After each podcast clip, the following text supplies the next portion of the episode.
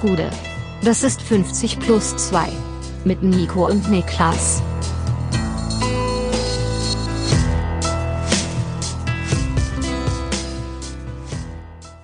»50 plus 2, ein ganz normaler Donnerstag.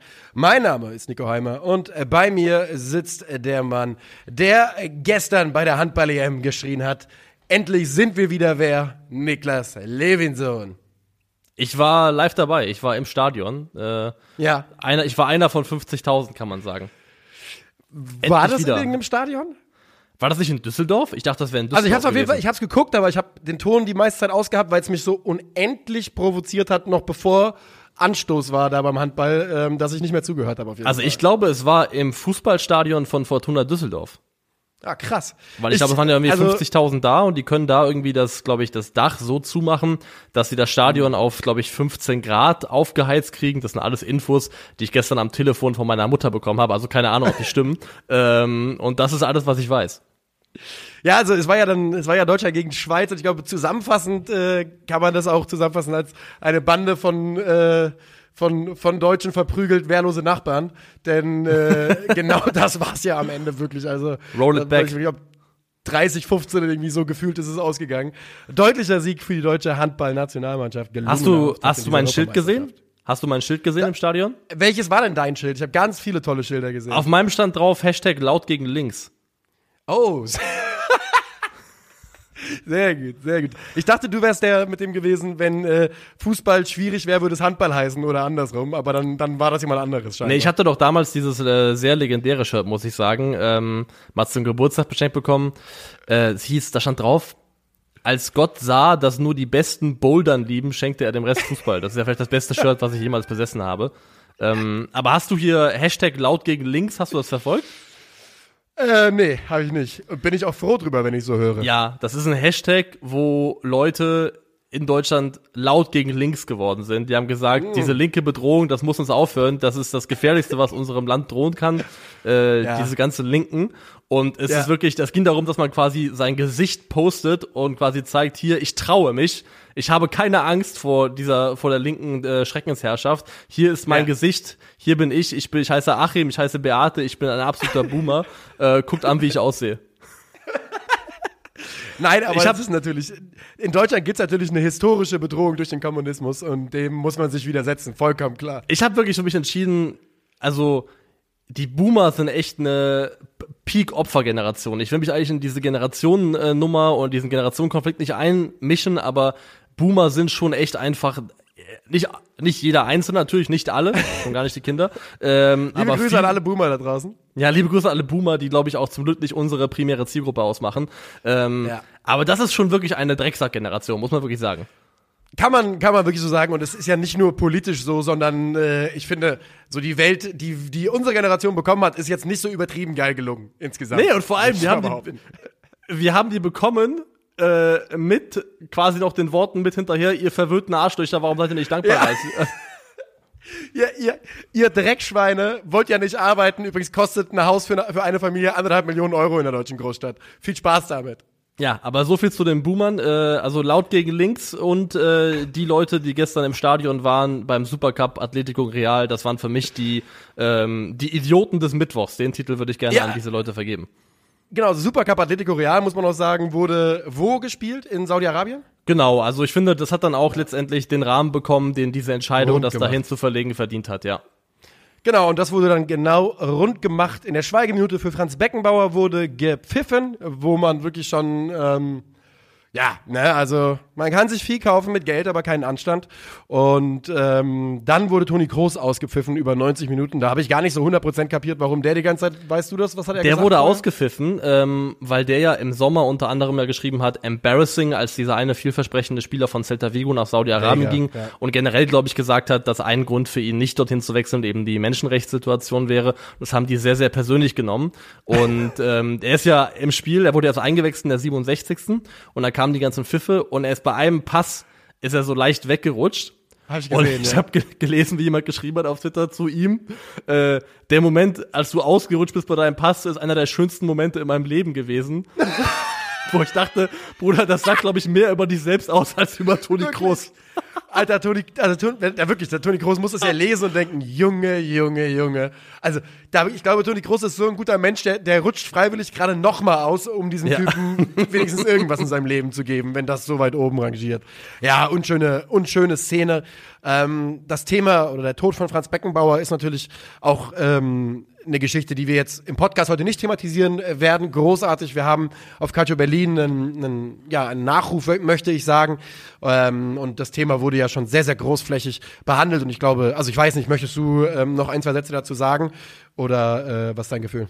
Nee, ich finde, also der Nachruf, der kommt ja also aus deinem Mund, aus deiner Feder und ich finde, du hast es eigentlich ähm, sehr gut eingefangen und deswegen möchte ich da auch gar nichts zu beitragen, weil ich gehöre ja auch zu den Leuten, die Franz Beckenbauer niemals haben live spielen sehen und die um seine Größe wissen, natürlich durch das, was man über ihn weiß an Titeln, aber einfach durch Erzählungen, weil man natürlich, also das dann wiederum das Positive an dem Boomern, dass man ja auch Eltern hat äh, und dann in dem Fall, jetzt in meinem Fall einen Vater hat, den man fragen kann, wie war es eigentlich? Und ähm, Ja. da kriegt man eben unisono sehr, sehr deutlich zu hören, was Franz Beckenbauer für eine ja, für eine Figur und für eine Omni, also für eine Ausstrahlung als Fußballer hatte, als Mensch hatte auch.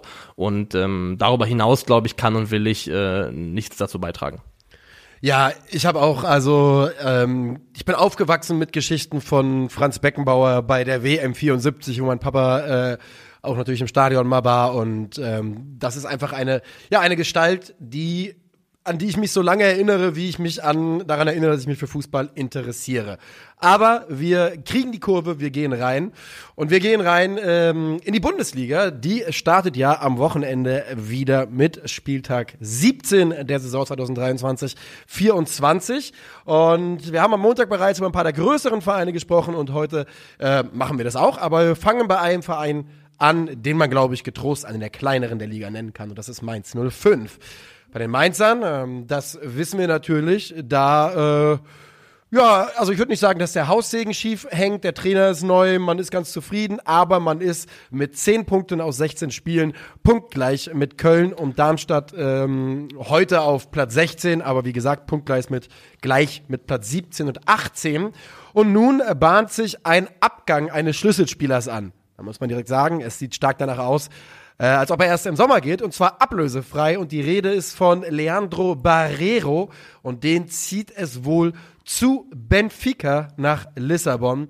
Bevor wir darüber reden, äh, was das für Mainz bedeutet und äh, was Barrero für ein Spieler ist, oder genau da will ich eigentlich jetzt hin, zu äh, dieser Transfergröße und deinem Bauchgefühl. Sagst du Barrero zu Benfica, das passt? Also ich finde erstmal, dass es eine sehr schöne Brücke ist, die hier über den Buchstaben B funktioniert. Beckenbauer, Barrero, Benfica. Ähm, und ich würde sagen, das passt, weil Barrero ist natürlich jetzt, glaube ich, schon hat über 50 Spiele für Luxemburg gemacht, aber hat eben, ich meine, hat auch einen portugiesischen Pass. Ähm, Hat er, 100 Prozent. ja, hat einen, hat einen portugiesischen Pass und ist ja, glaube ich, eine, gibt eine große portugiesische Community in Luxemburg, zu der er eben unter anderem auch gehört. Von daher ist der Wechsel nach Portugal und dann noch auch zum, ja, ja, Spitzenclub Portugals, so würde ich sagen, einer von drei Spitzenclubs, ähm, absolut nachvollziehbar. Und ich glaube auch, dass es eine Kragenweite ist, in die er ganz gut reinpasst, wo ich sage, das ist nicht gegeben, dass er dort Stammspieler wird, aber es gibt einen Rahmen, in dem ich mir vorstellen kann, dass er sich in diese Mannschaft reinarbeiten kann. Deswegen, ich finde, Benfica ist sowohl sportlich als auch was seinen persönlichen Hintergrund angeht, eigentlich ein ziemlich guter Fit. Da schließe ich mich an. Ich ähm, finde es einen, ich finde es, glaube ich, den besten, fast bestmöglichen Schritt für Barreiro. Und zwar aus dem Grund, dass ich zuallererst mal wirklich sehr, sehr viel von ihm halte. Und ich glaube, dass Barreiro ähm, nach Benfica, wenn es gut läuft, wenn, wir sind jetzt schon im Bereich, Bereich des absoluten Konjunktiv unterwegs, vielleicht sogar dann nochmal irgendwann einen Schritt in sich hat. Denn ähm, Barreiro hat ein relativ begrenztes Aufgabenprofil, zumindest bei 105, äh, gehabt und hat das noch immer. Aber er füllt das eben unglaublich gut. Ähm, und ich glaube, dass das genau der Transfer ist in der Kragenweise, die ihm gut tun könnte bei seiner Entwicklung. Er ist 24 Jahre alt und ähm, ich kann mir eben einfach vorstellen, dass vielleicht mit 27, 28 dann noch ein Schritt mehr für ihn drin ist. Denn ähm, ich finde, Barrero, das liegt natürlich auch daran, dass er bei Mainz spielt, aber gegen den Ball ähm, gibt es wenige und ihr wisst, wenn ihr uns länger zuhört, dass es ein guter Begriff ist, Säue in der Bundesliga als Leo Barrero. Das stimmt. Und gleichzeitig muss man sagen, Mainz oder Mainz 05 unter Bo Svensson ist und war kein gutes Pflaster, um die das gesamtfußballerische Vermögen von einem Spieler ja. oder von einem Mittelfeldspieler einschätzen zu können. Erst recht nicht statistisch, weil da sehen Mainzer Mittelfeldspieler einfach traditionell absolut grauenhaft aus, aber das ist natürlich auch ein Produkt der Umstände. Außer gegen den Ball, da sehen sie natürlich aus wie die Besten der Welt. Da ja, die Besten der Welt. Auch das muss man natürlich reinrechnen, ist natürlich ein, äh, ein Produkt der Spielweise.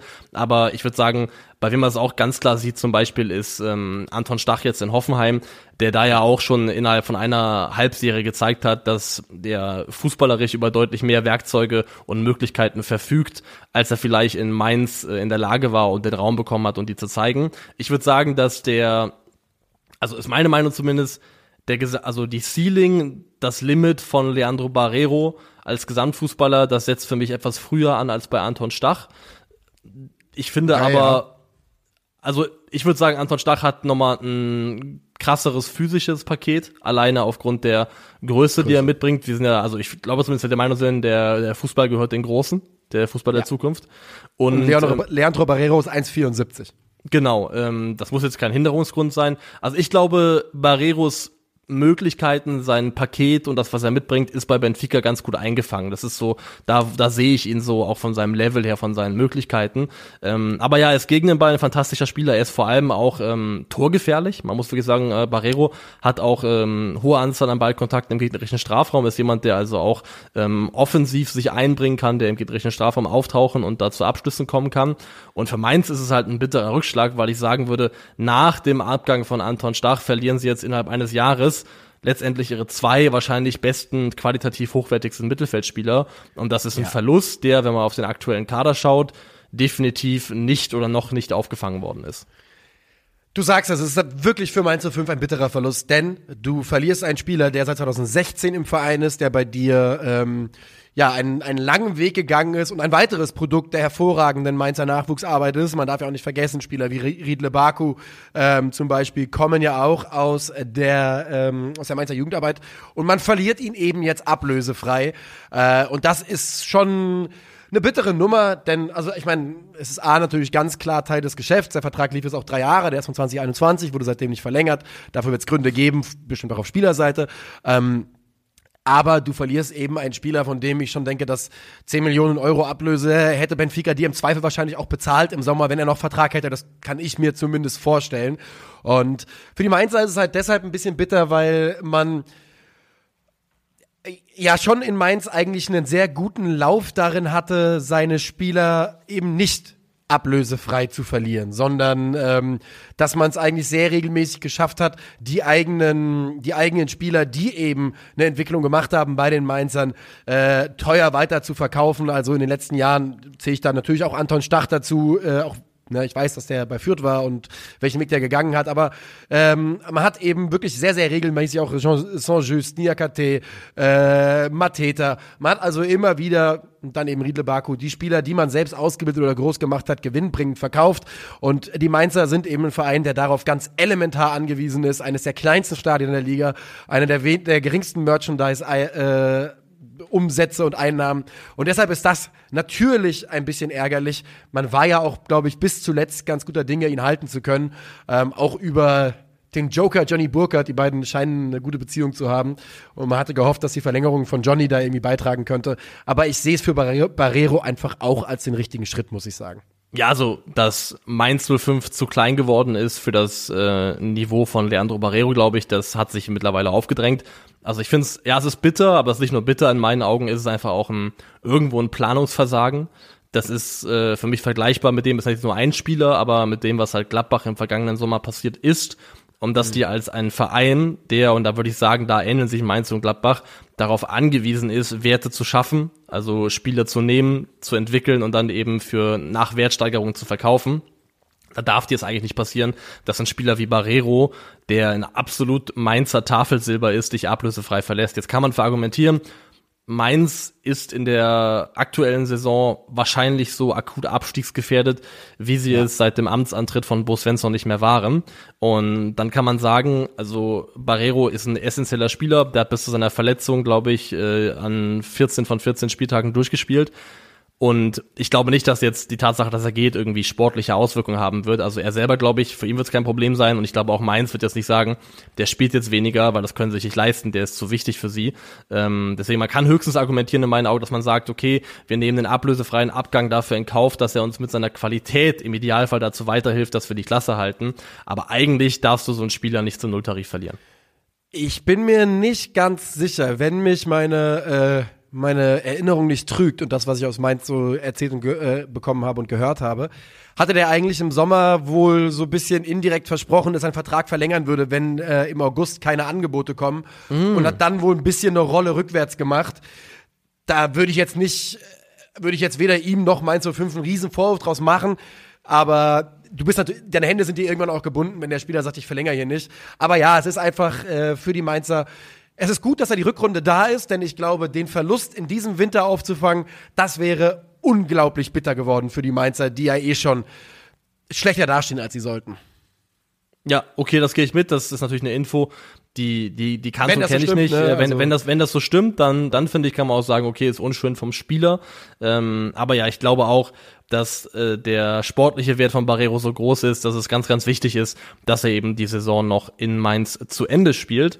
Und ähm, damit wäre für mich das Thema Mainz, äh, Barrero, Benfica auch äh, zu Ende gespielt, wenn du nicht ja. noch was beizutragen hast.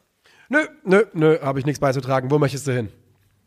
Ich möchte weiterziehen ähm, zu einem weiteren, ja, nee, die Brücke kann ich nicht gehen, über so einen weiteren kleinen Verein in Deutschland. Wir wollen ja über den FC Bayern reden und ähm, über das, was dort so ein bisschen passiert. Also Eric Dyer ist er jetzt gerade gelandet in München. Wir haben die ersten Bilder gesehen, das wollen wir jetzt nicht nochmal thematisieren.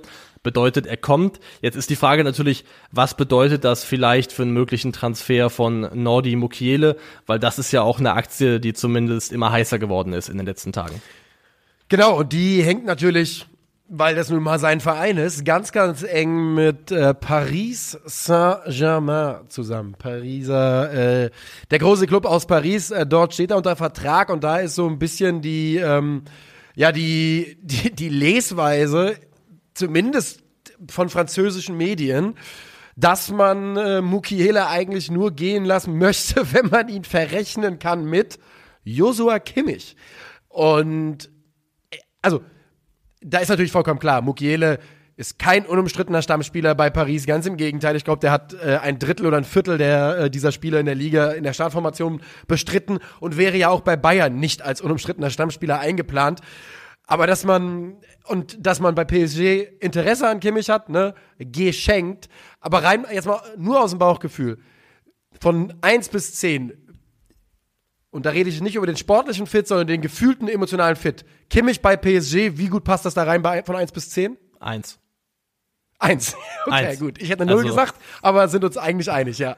Ja, also es gibt keinen Fit. Es gibt keinen Fit. Das ist einfach so. Deswegen finde ich, muss man auch die beiden Themen, also Mokiele und Kimmich, fast ähm, gesondert betrachten. Die Quelle ja. ist ja tatsächlich recht seriös. Ist ja unter anderem die L'Equipe, die darüber berichtet, dass PSG eben an Kimmich interessiert sein soll, aber auch selber schreibt, dass die Erfolgsaussichten wohl gering sind. Und in meinen Augen sind sie nicht gering, sondern eigentlich gleich null. Also ich würde gestehen, dass sich Kimmichs langfristige Bayern-Zukunft, die ähm, die hat sich noch nie so unsicher angefühlt wie vielleicht aktuell, weil Kimmich, glaube ich, war ja. über Jahre so gefühlt gegeben, dass das jemand ist, der in äh, Philipp Lahm, Bastian Schweinsteiger Fußstapfen reintritt und eine absolute Bayern-Ikone wird und dort auch den Großteil, wenn nicht sogar seine gesamte Restkarriere verbringt. Ähm, das Find fühlt sich auch. unsicher an, das würde ich schon sagen. Aber erstens, es geht ja hier um Winter. Im Winter ist es in meinen Augen komplett ausgeschlossen, dass der FC Bayern auch nur darüber nachdenken würde, ihn zu verkaufen. Und ich glaube, selbst im Sommer, wo er nur noch ein Jahr Restvertrag hat, ich glaube, der FC Bayern kann sich und will sich image-technisch, vor allem in Deutschland, keinen zweiten Toni Groß erlauben. Das heißt, wenn sie ihn ablösefrei ziehen lassen müssen am Ende, weil er nicht verlängert, kann man sagen, okay, der Spieler wollte nicht bleiben, das können wir nur bedingt was für. Aber jetzt Kimmich zu verkaufen oder im Sommer und dann geht er woanders hin zu einem anderen Top-Club, spielt dort groß auf, gewinnt dort vielleicht große Titel, das wäre halt Toni Groß so ein bisschen all over again und ich glaube, das ist einfach etwas, weil ich glaube, der Toni Groß-Stachel, der sitzt schon recht tief in München, immer noch, das hat man ja auch mitbekommen, so ab und zu mal, wenn sich dann Leute darüber geäußert haben und äh, von daher glaube ich, ein ähnliches Szenario mit Kimmich wird man, glaube ich, auf keinen Fall nochmal haben wollen. Das glaube ich auch. Und ich glaube, für eigentlich ist Josua Kimmich daran gemessen, dass er, wie du gerade gesagt hast, sportlich so umstritten ist, wie wahrscheinlich äh, seit er Stammspieler bei Bayern ist, noch nie oder definitiv noch nie ist er eigentlich in einer gar nicht so schlechten Situation, zumindest Verhandlungssituation für sich selbst, mit äh, dem Vertrag bis 2025. Im Sommer beginnt also sein letztes Vertragsjahr und vor allem wie der FC Bayern geht sehr, sehr ungern äh, bestimmt in das weiß man, geht einfach ungern in so ein letztes Vertragsjahr. Und ich bin gespannt, was das für den Sommer und Josua Kimmich bedeutet. Und ich habe darüber dann gestern so ein bisschen nachgedacht und du hast ja gerade gesagt, Joshua Kimmich, das fühlt sich an oder hat sich mal angefühlt wie, das ist einer, der genau diesen Weg geht und ich schließe mich da komplett an. Und ich habe gestern Abend drüber nachgedacht oder vorgestern, weil ich eben zuallererst mal das Gerücht PSG so dermaßen absurd sich angefühlt hat für mich. Ich glaube, wir sehen in der Rückrunde das große Zusammenraufen von Kimmich, Tuchel und dem FC Bayern irgend, also reines Bauchgefühl, ich kann nicht mal an irgendwas, ich kann es an nichts festmachen, wie auch, ist ja eine reine Spinnerei. Aber ich glaube, dass wir im Sommer eine Verlängerung sehen und Josua Kimmich doch bei den Bayern bleiben wird am Ende. Also für mich ist eine Verlängerung auch immer noch das absolut realistischste Szenario, das was am allerwahrscheinlichsten ist. Und selbst wenn er wechseln wollen würde, ist wirklich äh, unter den Top-Clubs, die vielleicht auch monetär, die so einen Transfer stemmen könnten, die in Frage kommen, ist PSG die absolut letzte Adresse, die ich mir vorstellen kann. Also PSG ist wirklich einer der letzten Vereine, wo ich sagen würde, da denkt Kimmich ernsthaft drüber nach, dorthin zu wechseln. Also ähm, Barca wird ihn nicht bezahlen können, aber spanische Clubs, dann hast du vielleicht ähm, Manchester City mit Guardiola in England, die in Frage kämen. Also es gibt andere Vereine, glaube ich, die deutlich höher auf seiner Prio-Liste stehen dürften, als das ähm, PSG tut. Äh, ich glaube aber auch, am Ende wird es darauf hinauslaufen, dass er bleibt. Und ich halte das auch immer noch aus FC Bayern Sicht für die beste Option. Also wenn ich ja. jetzt sagen würde, wenn der FC Bayern, das werden sie nicht tun, mich fragen würde, was glaubst du ist die beste Entscheidung, dann ist es in meinen Augen verlängert mit Kimmich und schafft ihm einen Rahmen, ergo einen, besorgt ihm einen Mittelfeldpartner, der ihm wieder die Möglichkeiten gibt, sein Potenzial zu maximieren. Das ist, glaube ich, immer noch der beste Weg, den der FC Bayern gehen kann.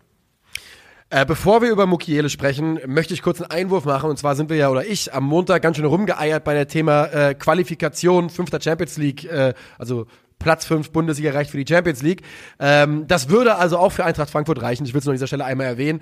Da geht es darum, äh, dass die Bundesliga eben dieses Jahr bis jetzt international sehr gut performt äh, hat.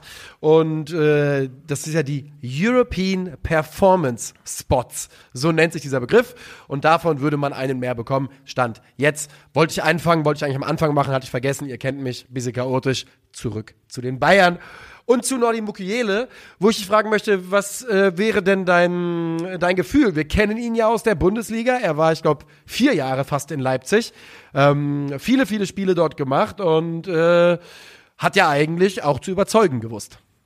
Ja, schon, sonst wäre ja, glaube ich, der PSG-Wechsel so nicht passiert. Also auch vielleicht motiviert dadurch, dass PSG so ein bisschen zumindest temporär versucht hat, den Weg zu gehen, auf französische Spieler zu setzen. Ja es ist halt jemand, der, glaube ich, so eine Art Allzweckwaffe für die Defensive sein kann. Also Mukiele hat das physische Paket, hat die Grundgeschwindigkeit, um auch auf der Außenbahn verteidigen zu können, also, also rechter Verteidiger, was er auch häufig gespielt hat, ja. kann aber eben auch dadurch, dass er eben groß ist, dass er robust und zweikampfstark ist, sowohl in der Dreier- als auch in der Viererkette Innenverteidigung. Also genau die ja, Flexibilität, die du dir als Bayern-Seite eigentlich wünschst. Ich glaube halt nicht daran, dass er jemand ist, der geholt werden würde und auch, glaube ich, ähm, in die Rolle reinwachsen würde, zu sagen, das ist ein unangefochtener Bayern-Stammspieler, aber als eine als einen Kaderspieler, der eben äh, einen zuverlässigen, meist guten Job für dich macht, glaube ich, wäre das total in Ordnung. Ich muss halt sagen, jetzt wenn Eric Dyer kommt, der auch gerade für diese Positionsflexibilität geholt wird, der auch mhm. unter anderem rechts hinten verteidigen kann, weiß ich nicht, ob ich den so akuten Bedarf sehe, noch jemanden zu holen, der diese so ein bisschen Hybridspieler ist, der rechts und innen kann, also außen und innen kann. Und dann kommt im Sommer noch Stanisic zurück, der auch außen und innen kann. Weil, ja. also beim FC, bei, man hört jetzt, wenn Mukiele gehen sollte, dass PSG zum Beispiel einer der Vereine sein soll, der angeblich an Sascha Bowie von Galatasaray interessiert ist. Und das wäre wenn, doch dann der interessantere Call direkt für die Bayern wahrscheinlich auch auf Bowie zu gehen, statt auf Mukiele zu gehen. Ja, also das würde ich nämlich auch sagen. Wenn, wenn du diese, wenn du diesen Hybridspieler hast, der für dich äh, sowohl innen als auch außen abdecken kann, dann macht es in meinen Augen mehr Sinn, auf einen Spezialisten zu gehen, der für mich ein deutlich höheres Gesamtpotenzial hat. Und das sehe ich definitiv bei Sascha Bowie, der, glaube ich, ähm, auch das Format hätte oder die Chance hätte, mit seinen Qualitäten auf lange Sicht beim FC Bayern auf der rechten Seite Stamm zu spielen oder auf Augenhöhe mit Masraoui, um die Position zu konkurrieren. Und du hast was Wichtiges gesagt äh, mit Eric Dyer, finde ich, denn das ist für mich auch, für mich ist der Mukiele-Transfer fast eigentlich jetzt vom Tisch mit der, mit der festen Verpflichtung von Eric Dyer und ich glaube, er ist ja heute in München gelandet. Ich weiß, glaube ich, verkündet ist es noch immer nicht, denn ähm, wie du schon gesagt hast, Mukiele ist ein Spieler, der vor allem mit seiner Flexibilität besticht. Ähm, 121 Spieler als rechter Verteidiger, 75 als IV, 50 als RM, wobei da häufig natürlich ähm, die, also als RM wird ja bei Transfermarkt, glaube ich, die, die Wingback-Position, ja. genau die Schiene ähm, gezählt. Sechs als linker Verteidiger, zwei als defensiver Mittelfeldspieler. Also einer, der eben viel spielen kann, aber wenig anderes, was Eric Dyer nicht spielen könnte. Und ich glaube, da hat man den günstigeren Deal schon gemacht, denn das ähm, haben wir ja auch relativ deutlich rausgehört. PSG ist jetzt nicht unbedingt verhandlungslustig bei Mukiele. Die wollen den nicht unbedingt loswerden. Und deshalb glaube ich, dass, ähm, dass man diesen Bedarf eigentlich gedeckt hat für den Moment. Ja, letzter Side-Fact von mir zu dem Thema, da können wir auch gerne weiterziehen, ist, das finde ich schon beeindruckend. Mukiele der jetzt kein absolutes Top-Regal oder oberstes Regal ist oder geworden ist, hat aber nur ein Länderspiel für Frankreich gemacht und das finde ich schon absurd, sagt halt einiges über die Qualitätssichte der Franzosen aus, weil ich bin mir sicher, wenn man auf die deutschen Außenverteidigerpositionen schaut, generell Natürlich. auf das Defensivproblem, ein Nordi Mukiele hätte definitiv mehr als ein Länderspiel gemacht, wenn er Nationalspieler für Deutschland wäre. Aber das geht ja in Frankreich also das ist ja wirklich, Talentdichte in Frankreich ist ja wirklich absolut absurd. Ich glaube, wenn du auf die besten Franzosen der Bundesliga schaust, haben davon, also erstmal irgendwie gefühlt drei Viertel unter zehn Länderspiele gemacht äh, und hätten für Deutschland eben mehr gemacht. Ein Spieler, der mir da immer einfällt, ist Alessandro Plea hat ein Länderspiel für Frankreich gemacht. Wenn der Deutscher wäre, der wäre kein unumstrittener Stammspieler, der wäre nicht irgendwie äh, unglaublich wichtig, aber der hätte 25 Länderspiele gemacht in seiner Karriere, da bin ich überzeugt von. Und ja. Spieler wie, jetzt fällt mir niemand anderes gerade ein, aber keine Ahnung, Dina Ebimbe, der wäre nach drei guten Spielen, wäre der in der Gerüchteküche der Nationalmannschaft aufgetaucht, weil er rechten Flügel, rechte Schiene spielen kann. Und in Frankreich wird er niemals irgendeine Rolle spielen, weißt du? Ja, gerade die Innenverteidigung ist so absurd gut besetzt. Also ich glaube, du kannst ja. Ähm, fünf oder sechs Innenverteidiger-Duos bilden äh, mit französischen Spielern, die wahrscheinlich ja. für alle Top-Nationen mehr oder weniger in Frage kommen würden. Ja, das glaube ich auch. Also, wer, wen das interessiert, dann kann man am einfachsten geht man immer auf äh, wertvollsten Spieler der Welt und dann Nationalität Französisch. Und wenn man dann da einmal durchklickt, äh, dann wird einem relativ schnell deutlich, dass sie im Vergleich zu Deutschland wirklich also absolut absurde ähm, Qualität haben, gerade bei dem, was auch nachrückt. Wie heißt der Junge von äh, von Lille? Joro, Lenny Joro? Ja, Lenny Joro, ja. Das ist doch, weißt du, der ist 18 Jahre alt, das ist der nächste, der der der da einfach nahtlos in die absolute Weltklasse irgendwann reinmarschieren könnte. Das wird er tun. Äh, in die Weltklasse nicht mehr reinmarschieren wird Leonardo Bonucci. Äh, also er nee. war mal wahrscheinlich Weltklasse an seinem Peak, da ist er inzwischen, glaube ich, wieder rausmarschiert, ist er mittlerweile auch 36 Jahre alt. Und aus Bundesliga-Perspektive oder Sicht noch viel, viel wichtiger, ist bald kein Spieler der Bundesliga mehr, wenn nicht sogar jetzt schon nicht mehr. Er war ja schon, also soll auf dem Weg in die Türkei sein, um dann äh, zu, lass mich nicht lügen, ich glaube, Fenerbahce zu wechseln. Genau. Und Fenerbahce, richtig und äh, das Kapitel Union Berlin bereits nach einem halben Jahr zu beenden. Und ich finde, da kann man schon mal kurz darüber sprechen. Denn das muss man ja schon sagen, bleibt dann hängen als ein ziemlich, ziemlich großes Missverständnis. Ja, also der Transfer bei Union soll aufgelöst werden und zwar wahrscheinlich eher heute als morgen. Und ähm, ich glaube, dass von Fenerbahces Seite die Verhandlungen sogar schon bestätigt worden sind. Und ich möchte sagen, dass Leonardo Bonucci äh, um das ganz klar zu sagen, für mich 100% ein Weltklasse-Innenverteidiger war. Ähm, 121 Länderspiele für Italien, wahrscheinlich davon 120 an der Seite von Chiellini. Ja. Und äh, du sagst es, Bonucci ist jetzt 36 Jahre alt und wir hatten im Sommer darüber gesprochen, dass äh, Raul, wir haben über Raul gesprochen, sagen wir, wie es ist. Wir haben gedacht, da kommt jemand wie der Senior, äh, in diesem Fall der Signore, und äh, hat vielleicht das Potenzial, ein ähnlicher, ein ähnlicher Kultspieler zu werden, ähm, wie es eben Raul war bei, bei Schalke. Vielleicht gar nicht fair, das beim Defensivspieler zu erwarten, aber was bei Bonucci, einem der besten Innenverteidiger seiner, seiner Generation, unterm Strich stehen bleibt, sind 460 Minuten Bundesliga, 260 Minuten in der äh, Champions League, ein Tor gegen Dortmund und jetzt ein Abgang im Winter, wo, glaube ich, beide Seiten danach sagen werden, ja, ist besser so, ich glaube, das wäre nichts mehr geworden hier. Ja, das muss man so unterschreiben und ich würde sagen, im Gegensatz zu Raoul, also Bonucci hat den Talk getalkt, aber nicht den Walk gewalkt, so würde ich ja. sagen.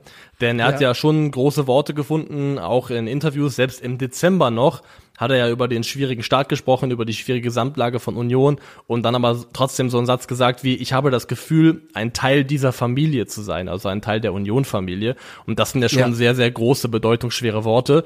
Ähm, und die passen nicht so ganz dazu, dass jetzt eben im Winter das große Reis auserfolgt. Ich finde auch, das wirft so ein bisschen also wirft kein ganz günstiges Licht auf ihn, dass er zumindest in meiner Wahrnehmung gefühlt außerhalb von Turin nie funktioniert hat. Ein Jahr Milan, das war eine Vollkatastrophe gemessen an den Erwartungen ähm, und dann zurück zu Juve und jetzt eben ein halbes Jahr Union dann auch schon wieder weg. Also das ähm, fällt mir zumindest auf. Klar, er war schon, also er hat sich ja auch vor Juve, bevor er da überhaupt hinkam, ich glaube 2010, bei Bari und bei Genua einen Namen gemacht, der dafür gesorgt hat überhaupt, dass er eben zu Juve gewechselt ist. Aber seitdem ist es schon auffällig, dass er jetzt zweimal diesen Schritt rausgewagt hat und zweimal das ziemlich in die Hose gegangen ist.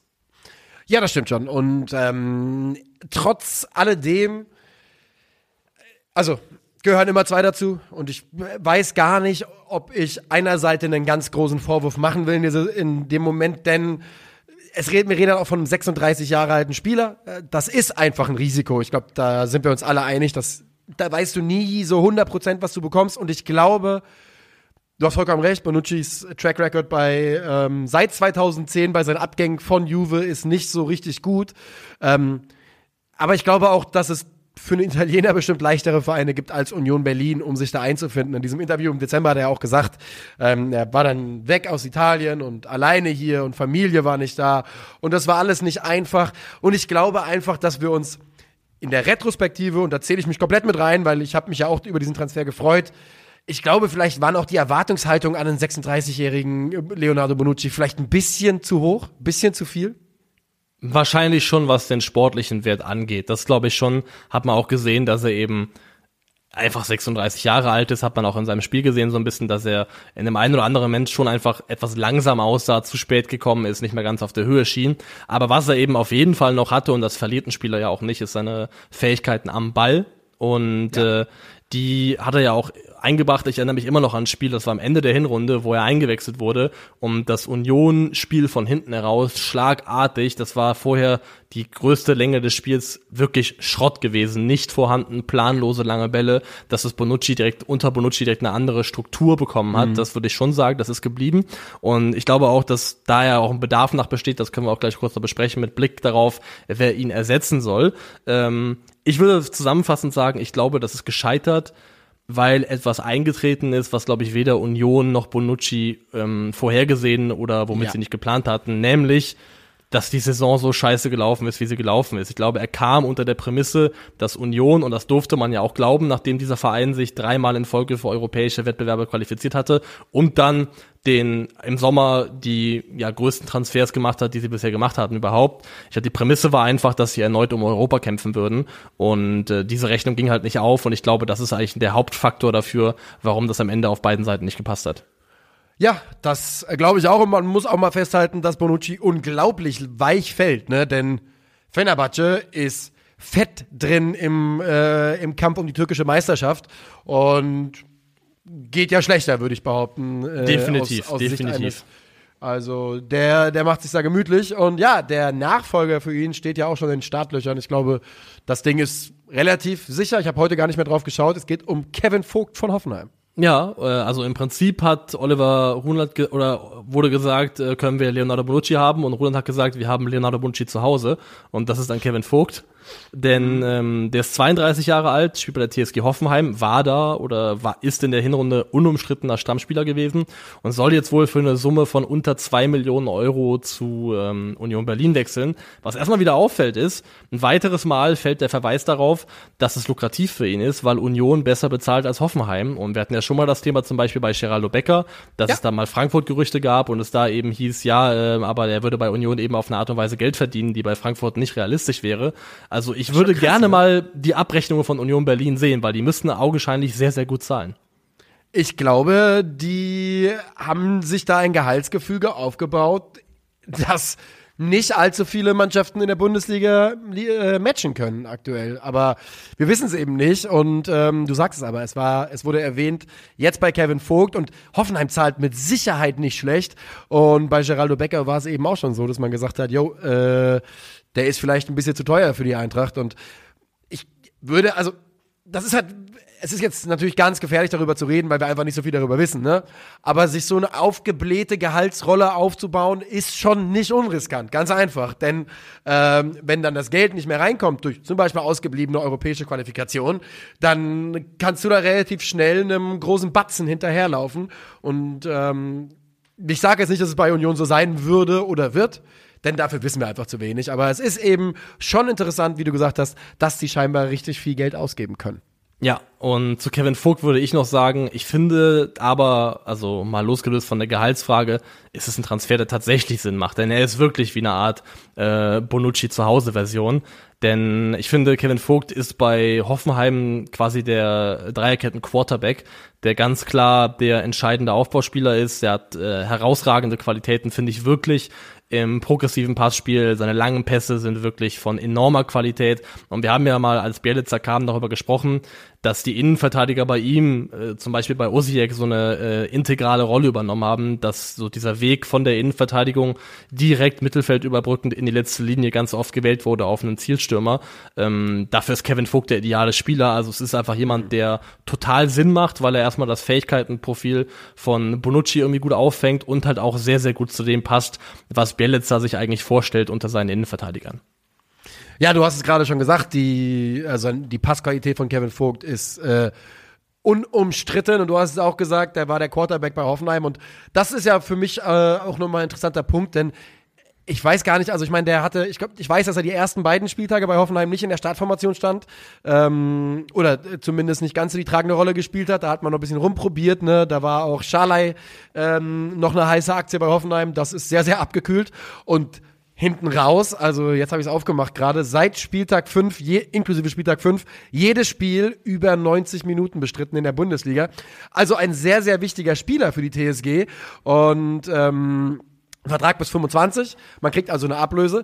Und macht das Ganze auch nochmal ein bisschen spicy für mich, wenn du überlegst, das ist ein 32-Jähriger, der bei Hoffenheim wichtig ist, bei dem ja die Entwicklung, die sportliche abzusehen ist, also er kommt ja nicht mehr unglaublich viel, jetzt von Union einen lukrativeren Vertrag nochmal angeboten bekommt. Denn der Vertrag, den er aktuell hat, der ist von 2022. Das heißt, den hat er in seiner absoluten Prime unterschrieben mit 30 Jahren. Das sollte einer der größten Deals sein, die er so bei Hoffenheim bekommen konnte. Und dass Union mit 32 mehr bietet, das ist schon nicht uninteressant. Das ist aussagekräftig, definitiv. Ich glaube, die TSG hat halt enorm viele Innenverteidiger im Kader. Und dadurch können sie es ganz gut kompensieren. Und meine These wäre jetzt mal, weil im Mittelfeld hast du halt, ähm, du hast Stach, du hast Prömel und wenn du mit dem Zwei-Mittelfeld spielen möchtest zum Beispiel. Und ich, meine These wäre, dass Grilic wieder zurückrückt, häufiger Oh. Innenverteidiger spielt und diese Quarterback-Rolle übernimmt, weil der hat dieselben Fähigkeiten am Ball, wie Kevin Ja. Vogt sie hat. Er kann genau eben diese Pässe, diese langen Pässe auch herausragend gut spielen, kann das Spiel von hinten strukturieren. Deswegen, weil das Mittelfeld vielleicht gut besetzt ist, du hast mit Tuhumchu, Finn Ole Becker auch zwei junge Spieler, die in den Startlöchern stehen, könnte ich mir vorstellen bei der TSG, dass Grilic einfach jetzt für die zweite Saisonhälfte häufiger in die Innenverteidigung rückt und äh, dann so ein bisschen dadurch der Kevin Vogt Abgang kompensiert wird. Ja, ist ein guter Call. Ähm, man hat natürlich auch immer noch mit Kabak, John Anthony Brooks, Attila Schalay dann weiterhin genug Innenverteidiger im Ja. Spiel. Äh, im, Im Kader, Kasim Adams hat man ja auch noch, und Soki kann auch Innenverteidiger, gibt schon einige. Ähm, Was, ja- was glaubst du, wie der Rest sich darstellt? Ich habe so ein bisschen das Gefühl, dass Brooks äh, mit großen Schritten aus dem Weg auf dem Weg raus aus der Stammformation ist. Aber vielleicht ändert natürlich der Vogt-Transfer jetzt was daran. Also ich glaube eigentlich, also bei all seinen Fehlern, bei all seinen Mängeln steckt in Osan Kabak immer noch zu viel Potenzial, um nicht auf ihn zu setzen. Ich glaube, Kabak wird trotzdem spielen. Wie gesagt, ich, ich tippe darauf, dass dann Grillic eins zurückrutscht und dann mal schauen, ob vielleicht nicht im zweiten Anlauf Schollei noch mal eine Chance Ja. kriegt. Das wäre gerade so mein Bauchgefühl. Genau, also äh, das, genau darauf wollte ich hinaus. Ich glaube auch, dass ähm, Kabak spielen wird und Charley vielleicht Brooks auf Sicht verdrängt, denn Brooks hat ja wirklich sehr, sehr ordentlich die Hinrunde angefangen, das muss man auch sagen, hat aber dann auch stark nachgelassen, als es bei der TSG selbst nicht mehr so gut lief, lief es auch bei ihm nicht mehr so 100% berauschend. Schrägstrich, als du, Wollen ihn wir bei, noch- Schrägstrich Ja. als du ihn bei Kickbase gekauft hast. Da fing's an. Ja, er hat noch ein gutes Spiel gemacht. Ja. Und dann ging es steil bergab. Ja, das war die Quittung dafür, dass ich einen Hoffenheimer geholt habe. Wollen wir noch über HJW reden? Wir müssen, glaube ich, eigentlich, das sind wir, glaube ich, äh, ihm schuldig, in Anführungszeichen. Aber ich muss Ja. sagen, gleich, ich schieb jetzt schon vorweg, ich werde und ich muss, glaube ich, das ist auch für mich Bürgerpflicht, zumindest ein paar Worte verlieren müssen dazu, was sich rund um Terence Boyd und Kaiserslautern abgespielt hat. Also das Ja, sind, glaube ich, die zwei Agendapunkte, die ich noch für heute auf der, auf der Uhr hätte. HJW, das habt ihr euch wahrscheinlich schon zusammengereibt, ist natürlich Hans-Joachim Westermann. Nein, Hans-Joachim Watzke. Ähm, Herr Watzke Wuttke. hat bekannt gegeben, dass er 2025 von seiner Position als Geschäftsführer bei Borussia Dortmund zurücktreten wird. Dann könnte er eventuell Präsident werden. Das ist ja ein bekannter Werdegang auch äh, im deutschen Fußball. Und ich habe jetzt sogar gestern gelegen, da, gelesen, dass er eventuell schon im Sommer seine Verantwortung zumindest in Teilen abgeben würde. Ähm, ich könnte mir durchaus vorstellen, dass es vielleicht dann so eine, einen fließenden Übergang in seine Nachfolge gibt, gibt geben könnte. Hans-Joachim Watzke hatte eigentlich schon vor Corona geplant, sich zurückzuziehen. Ähm, hat aber dann gesagt, nee, der Verein braucht mich und äh, ist deshalb noch länger an Bord geblieben und jetzt ist dann eben spätestens 25 Schluss. Äh, und meine Frage an dich ist, ja, wie, äh, wie gehst du damit um? Glaubst du, der BVB bricht auseinander ohne Watzke als Geschäftsführer? Also ich gehe damit erstmal so um, dass ich äh, so weiterlebe wie bisher auch. Ich möchte nicht, dass Ja. das Einfluss darauf nimmt, wie ich mein Privatleben gestalte. Was den BVB angeht, also ich glaube, es ist die überfällige und auch gleichzeitig richtige Entscheidung, dass er eben Ja. von diesem Amt abtritt als Vorsitzender Geschäftsführung. Und wir haben es ja auch beim FC Bayern schon gesehen, da wurde das Modell ja auch am Ende nicht erfolgreich, aber trotzdem versucht, dass dann Oliver Kahn so ein bisschen als Zögling von Karl-Heinz Rummenigge schon da ankam, aber halt noch zeitweise die Zügel in der Hand von Rummenigge waren und dann wurde da sukzessive dieser Posten irgendwann geräumt. Ähm, mit Blick darauf würde ich sagen, Jetzt heißt es ja, dass Watzke sich vorstellen könnte oder dass es wohl möglich ist, dass er 2025 dann, wenn er eben das Amt dann final aufgibt, äh, BVB-Präsident werden könnte. Das habe ich zumindest gelesen, dass es eine Möglichkeit Ja. ist. Und da muss ich ganz klar sagen, bin ich gar kein Fan von, denn also man hat beim FC Bayern gesehen, also selbst Der wird als, Präsident, ne? Das garantiere ich dir. Ja, das garantiere ich dir auch. das wird 100% passieren. Wenn er will, dann wird er Präsident. Ja, das glaube ich auch. Ähm, deutsche Donald Trump. Ähm, ähm, ja, okay, ja. Make Borussia Great Again. Ähm, wobei dafür braucht glaube ich jemand anderes. Ähm, was ich nur sagen wollte ist, die Machtfülle von Hoeneß und vor allem Rummenigge, selbst nachdem sie aus ihren offiziell bedeutsamen Ämtern ausgeschieden waren, haben wir halt bis zuletzt noch gesehen, als es dann plötzlich eng wurde, dann gab es plötzlich eine Taskforce, gerade vor allem Rummenigge war plötzlich wieder super präsent, der Einfluss, der bleibt einfach und ich glaube aber, Ja. Borussia Dortmund würde es gut tun, wenn sie nicht nur auf dem Papier, sondern sich tatsächlich von der Entscheidungsfindung von Hans-Joachim Watzke so ein bisschen emanzipieren. Deswegen wäre ich eher Fan davon, wenn man ihn ähm, in den wohlverdienten, trotz allem dann auch Ruhestand schickt. Die Akte Aki, ähm, mal kurz zusammengefasst von meiner Seite, denn das wird, wir reden darüber, wie es jetzt in den letzten Jahren gelaufen ist, aber man muss ganz klar sagen, Hans-Joachim Watzke hat Borussia Dortmund unglaubliche Dienste geleistet und das meine ich nicht ironisch und das meine ich nicht in irgendeiner Form böswillig. Hans-Joachim Watzke hat riesen Anteil daran gehabt, Borussia Dortmund vor der Insolvenz zu retten. Hans-Joachim Watzke hat riesen Anteil daran gehabt, Jürgen Klopp ähm, bei Borussia Dortmund aufzubauen, Meisterschaften zu holen, eine der aufregendsten Mannschaften Europas zu bauen, 2013 ins Champions League Finale einzuziehen, diverse Pokaltitel einzufahren. Alles eine große Leistung von ihm und ein Werk, auf das er stolz sein kann. Ich bin froh, ähm, ganz kurz, ich Ja. bin froh, dass du es selber ansprichst, weil ich finde auch, dass man nicht den Fehler machen sollte, nur weil einem die Arbeit von Watzke im Hier und Jetzt nicht mehr gefällt, Genau. das Gesamtwerk von ihm klein zu reden und zu relativieren. Ich glaube, es hat sich kaum einer um den BVB im 21. es. Jahrhundert so verdient gemacht wie Hans-Joachim Watzke. Der Weg, den sie gegangen sind, von 2005 an, von dieser Stunde Null, der war nicht vorgezeichnet, der war nicht selbstverständlich. Deswegen bei aller Kritik sollte man trotzdem im Blick behalten, dass der Mann insgesamt ganz, ganz Großes für den Verein getan hat. Man darf auch nicht vergessen, äh, weil wir haben Borussia Dortmund so als die Nummer zwei im Deutschland im Kopf. Borussia Dortmund hat acht deutsche Meisterschaften eingefahren. Zwei davon waren eben unter Hans-Joachim Watzke. Das ist eine sehr, sehr, sehr ordentliche Leistung. Und das darf man eben nicht vergessen. Und trotz alledem kann man natürlich sagen, denn so ist das Leben nun mal. Es ist dynamisch, Dinge verändern sich, Parameter verändern sich und die Welt entwickelt sich weiter. Und trotzdem kann man dann eben sagen, und davon bin ich absolut überzeugt, und das hast du ja auch schon einleitend gesagt, es ist 100% die richtige Entscheidung. Die Ruhrnachrichten berichtet davon, dass er schon 2024 jetzt im Sommer quasi die Verantwortung abgeben will. Und ich halte es für die richtige Entscheidung, denn ich glaube, Hans-Joachim Watzke ist, und ich glaube, dass es schwierig ist, nicht zu werden, ein wenig betriebsblind geworden beim BVB. Und ich glaube, es ist ja super schwer, sich von so viel Macht zu trennen. Ich glaube, das darf man gar nicht erwarten von ihm, dass das irgendwie intrinsisch passiert, so dass er jetzt quasi sagt, okay, entscheidet ihr mal die Sachen hier beim BVB, dafür ist es ihm zu wichtig. Aber ich habe das ähm, jetzt schon seit ein, zwei Monaten auch immer wieder zu euch gesagt. Wenn Hans-Joachim Watzke nicht bald aufhört, dann wird sein letzter, äh, seine letzte Amtshandlung sein, den BVB dauerhaft aus den internationalen Plätzen rauszuführen. Bisschen polemisch, bisschen größer gemacht, als es sein muss. Aber das war eben die Entwicklung in den letzten Jahren. Und dass er das jetzt erkennt oder zumindest bereit war, es sich äh, zeigen zu lassen zu einem Punkt, wo er sagt, dann höre ich eben auf schon diesen Sommer beziehungsweise endgültig 25, muss man ihm anrechnen, ist aber für mich 100% die richtige Entscheidung.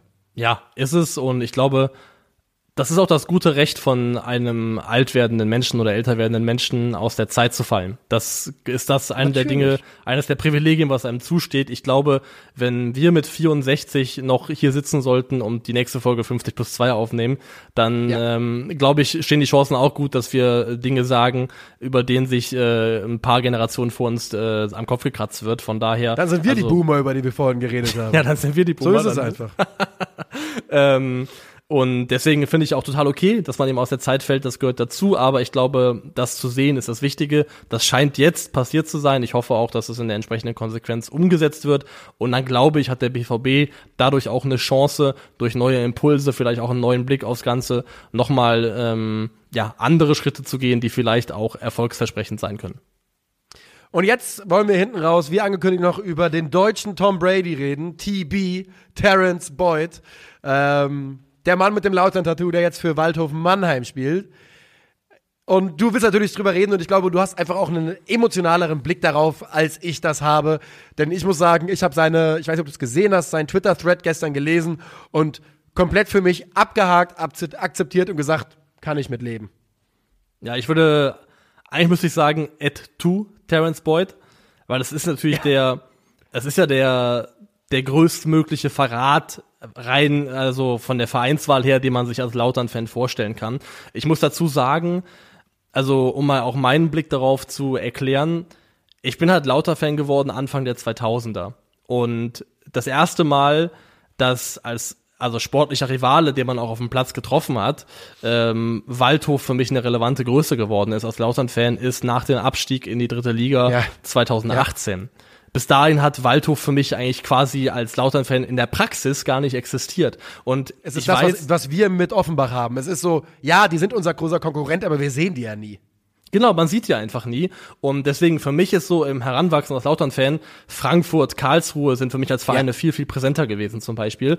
Ähm, deswegen, ich weiß, dass es so eine Bürgerpflicht von mir ist, als Lautern-Fan, die zu hassen.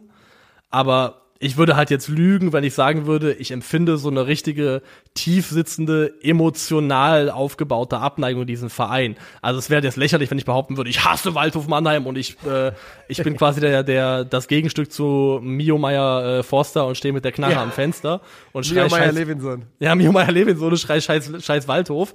Ähm, deswegen, also ich empfinde das, also für mich ist einfach keine, keine gelebte Praxis, diesen Verein zu hassen, weil er für mich die meiste Zeit meines Lebens irrelevant war. Aber ich kann Ja. Natürlich trotzdem erkennen, was es bedeutet. Ähm, was ich halt sagen möchte ist, Ich glaube, man hat als Lautern-Fan zwei Möglichkeiten, damit umzugehen. Die eine Möglichkeit ist zu sagen, ähm, Terence Boyd und das, wie er vorgegeben hat, den Verein, also Lautern zu leben und zu lieben, inklusive Tätowierung nach dem Aufstieg und all den Bekenntnissen und Dingen, die er über die Westkurve etc. gesagt hat.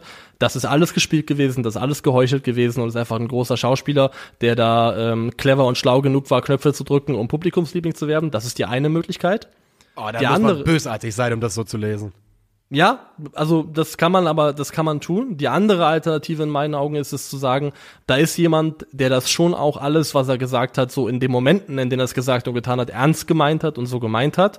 Und bei dem aber jetzt Umstände so zustande gekommen sind, dass er jetzt halt diesen Schritt geht, von dem er, glaube ich, also Terence Boyd ist ja alles, aber nicht blöd, auch intelligent genug ist, selber zu wissen, was das für ihn bedeutet und was es auch mit seinem Standing macht in Kaiserslautern, ähm, diesen Schritt halt geht, weil, so hat er es ja auch irgendwie erklärt, er für sich entschieden hat, ich habe Kinder, ich habe Familie, ich möchte nicht eine erneute Entwurzelung machen und da muss man, glaube ich, auch als Fan, also dann ist man, glaube ich, einfach nicht erwachsen genug, nicht einfach reif genug, wenn man nicht kapieren kann, dass ein Mensch vielleicht an einen Punkt kommt, wo er sagt, ey, das ist, weil, weil es ist ja nun mal so, also jeder, der Freunde hatte, die so Umzugskinder sind, die neu irgendwo hingekommen sind, das sind super schwierige, harte Schritte, die man gehen muss. Man muss neues soziales Netzwerk aufbauen. Das ist nicht selbstverständlich und auch nichts, was man so leichtfertig macht. Deswegen die Begründung zu sagen, ey, ich würde einfach gern da wohnen bleiben können, wo ich jetzt aktuell wohne mit meiner Familie, das kann ich irgendwo nachvollziehen. Dass es der Waldhof geworden ist, ist unheimlich beschissen für alle Beteiligten, glaube ich.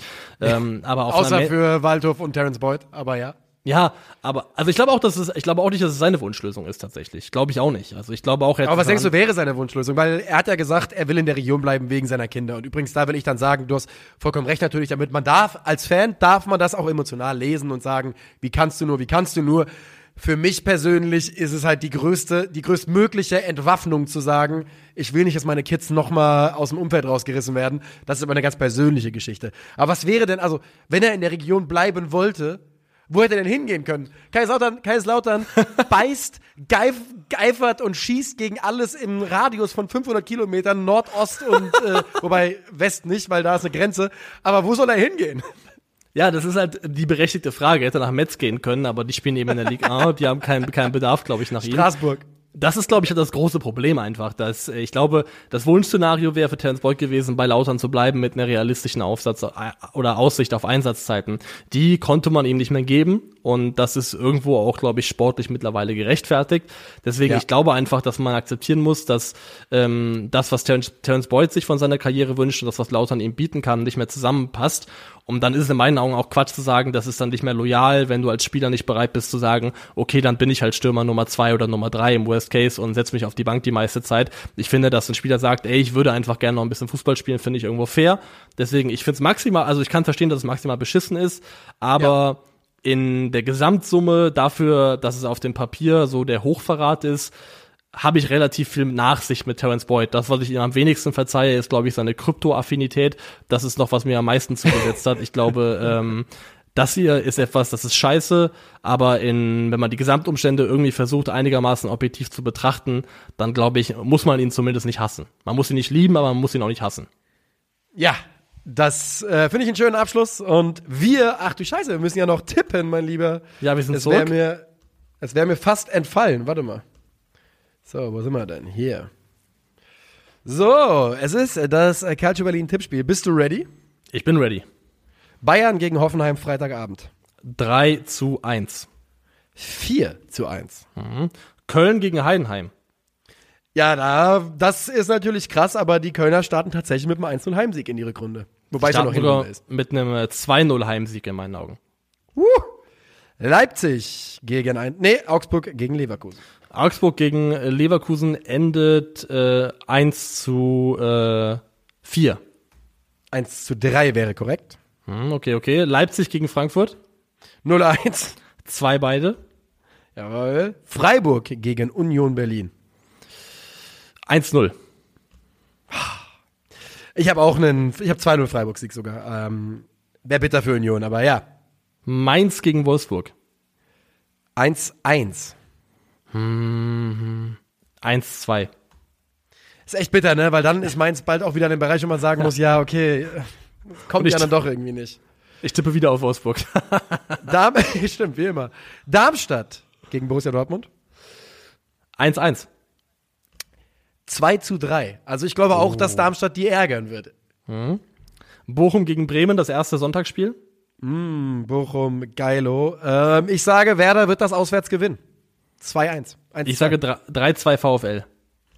Und dann sagen wir noch hinten raus, VfL Borussia Mönchengladbach gegen VfL VfB Stuttgart. Überraschungssieg 2-1 Gladbach. Uhuhuhu. Abgesang auf den VfB. Niklas Levinson beerdigt die Schwaben. ähm, ich sage 1-1. Sehr gut. Und äh, damit äh, sagen wir Danke fürs Zuhören und äh, bis zum nächsten Mal am Montag dann wieder mit dem ersten Bundesliga-Rückblick in 2024. Bis dahin, macht es gut. Auf Wiedersehen. Tschö.